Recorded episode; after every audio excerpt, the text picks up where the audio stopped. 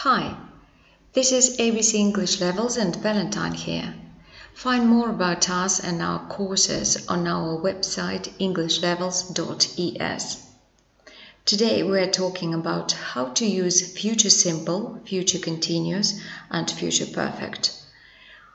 I remind you that future simple is used for spontaneous decisions and general predictions based on our opinion and experience. Now let's study the following situation. Your mother is making dinner. Half an hour from now it will be ready and you will be eating it. Will be eating it. Future continuous. And two hours from now you will have finished dinner.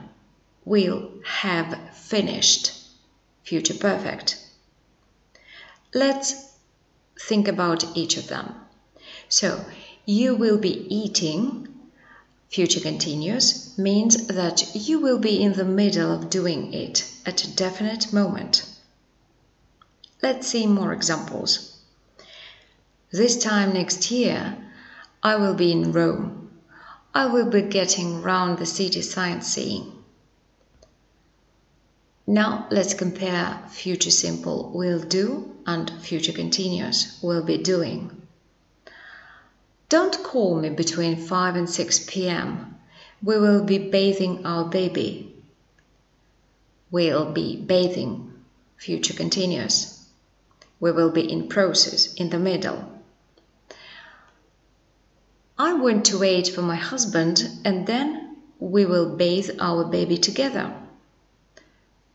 Just a future prediction of a situation. Huh? Nothing in the process.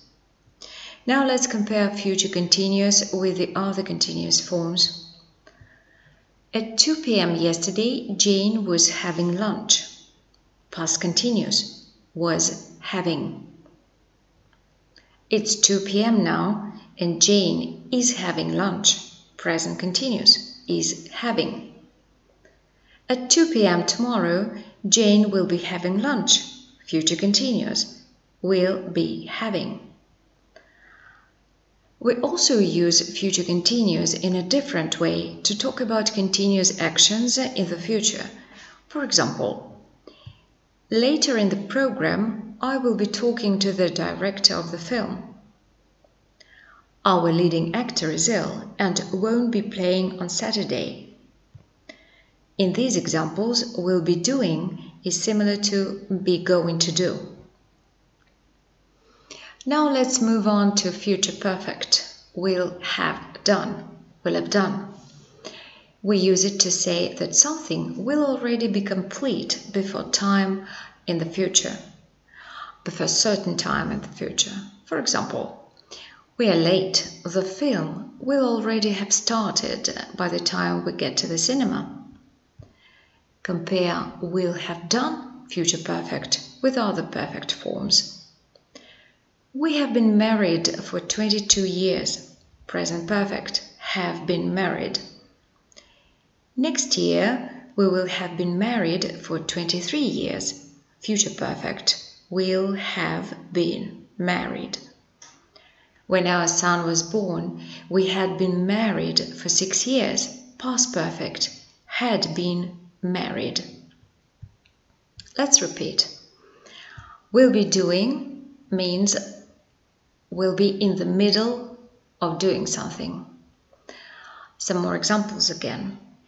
This time next week I'll be lying on a beach or swimming in the sea. We also use will be doing for future actions. What time will you be leaving tomorrow?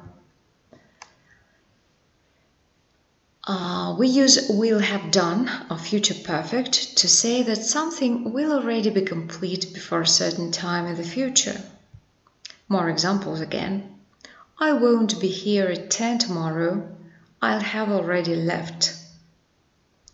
So, I hope it is clear for you now, and this is all for today. Thank you for listening. Leave your comments below and in the next podcast, I'll be explaining some interesting idioms.